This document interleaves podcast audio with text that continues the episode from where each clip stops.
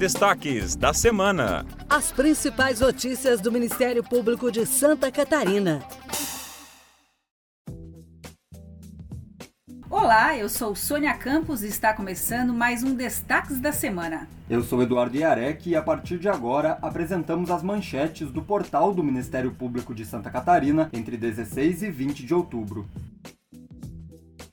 E para iniciar, vamos falar de uma oportunidade. O Ministério Público de Santa Catarina está com inscrições abertas para estágio e residência em diversas áreas. Podem se cadastrar estudantes de ensino médio, técnico e graduação, pós-graduandos e pessoas que se formaram no ensino superior há no máximo cinco anos. As inscrições para a lista inicial vão até às 19 horas do dia 20 de novembro. Depois disso, as inscrições são para cadastro de reserva, com validade até o fim da vigência do edital. Para conferir as vagas, se inscrever e acompanhar as etapas de seleção, basta acessar nosso site mpsc.mp.br e clicar em Faça parte do MPSC para ser redirecionado aos portais de estágio e residência.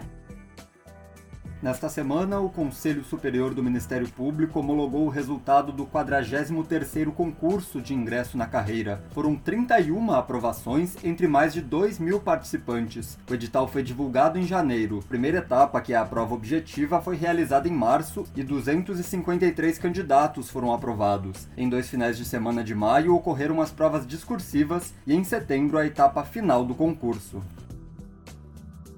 Nesta semana, o MP participou da entrega do Prêmio Lume. Seis escolas municipais de Santa Catarina receberam reconhecimento por boas práticas na gestão. A entrega aconteceu em Chapecó. O prêmio estimula o cumprimento dos planos de educação e apoia experiências educacionais inovadoras que atendam à diversidade cultural e à inclusão. Participaram do prêmio escolas das redes municipais das seis mesorregiões do estado: Oeste, Norte, Serra, Vale do Itajaí, Grande Florianópolis e Sul. As instituições instituições de ensino fundamental forneceram informações suficientes para terem o seu indicador de qualidade das escolas de Santa Catarina calculado no painel educacional do Tribunal de Contas do Estado. Vamos ouvir agora o coordenador do Centro de Apoio Operacional da Infância, Juventude e Educação, o promotor de justiça Éder Cristiano Viana.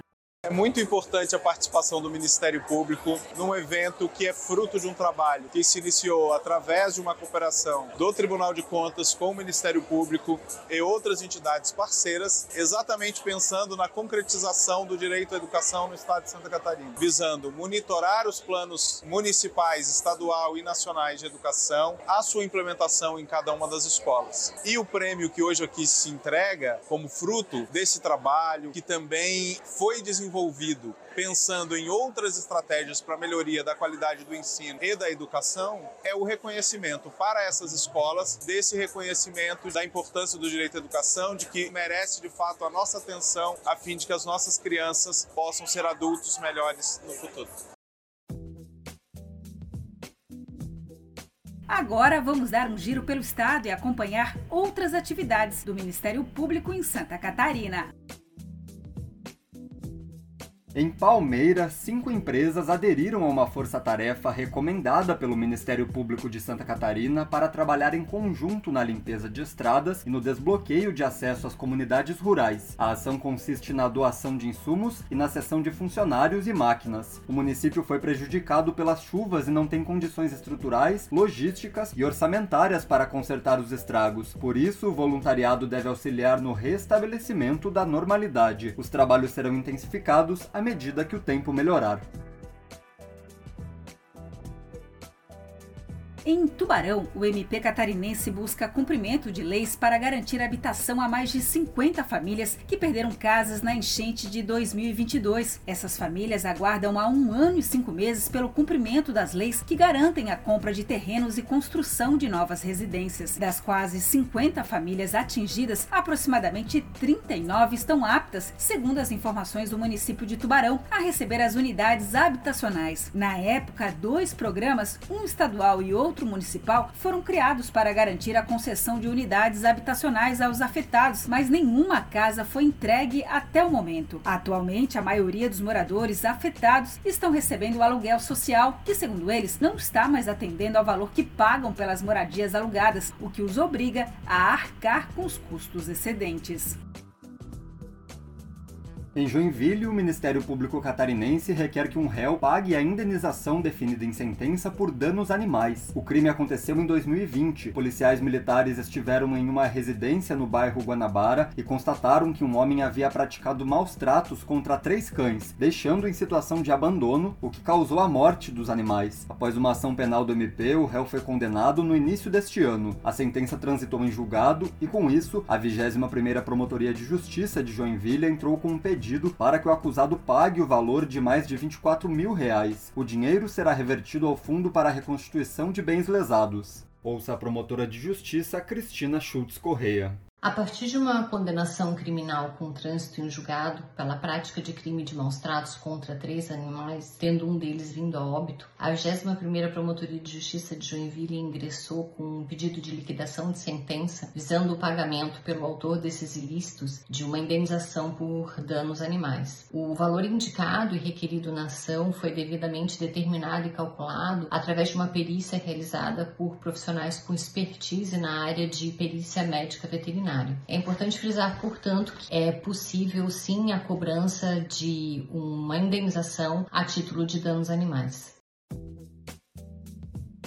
Em Rio do Oeste e Laurentino, o MP expediu uma recomendação para fiscalizar e recolher produtos impróprios para consumo nos abrigos montados por causa da enchente, para garantir um alimento de qualidade que não tenha reflexos negativos na saúde do consumidor. Todo produto de origem animal passa por uma rigorosa fiscalização dos órgãos de vigilância. Nos abrigos onde estão os atingidos pelas enchentes em Laurentino e Rio do Oeste, queijos e outros laticínios estariam sendo doados sem qualquer registro de de procedência e inspeção, o que fere a lei. Por isso, a Promotoria de Justiça da comarca expediu uma recomendação às vigilâncias sanitárias dos dois municípios para que fiscalizem e recolham dos abrigos produtos doados sem certificado de inspeção sanitária ou impróprios para o consumo. Foi estabelecido o prazo de 24 horas para que as vigilâncias sanitárias dos dois municípios façam a fiscalização das doações de produtos e promovam o recolhimento, quando necessário, nos abrigos municipais onde estão as pessoas pessoas atingidas pela enchente. O não cumprimento da recomendação pode acarretar a adoção de medidas judiciais. Nós encerramos a edição falando do segundo Festival Nacional de Teatro de Xanxerê. A semana começou diferente para a população da cidade, com muita interação e diversão com o espetáculo Bombalhaço do grupo Ali Teatro, que animou e encantou os que estiveram na arena da Praça Tiradentes, no centro do município. O festival é promovido pelo projeto MP Cultural do Ministério Público de Santa Catarina e realizado em parceria com a administração municipal e diversas entidades. A programação teve início na segunda-feira e seguiu com a apresentação apresentações durante todos os dias até esta sexta-feira. Assim chegamos ao final de mais um programa. Esta foi a edição dos destaques da semana de 16 a 20 de outubro no Ministério Público de Santa Catarina. Eu sou Sônia Campos. E eu sou Eduardo Iarec. Acompanhe o Ministério Público e mantenha-se informado sobre o nosso trabalho pelo Estado. Acesse o nosso portal e leia muitas outras notícias. mpsc.mp.br. Bom fim de semana e até mais. Você ouviu Destaques da Semana. Acesse outros conteúdos no portal do Ministério Público de Santa Catarina, mpsc.mp.br.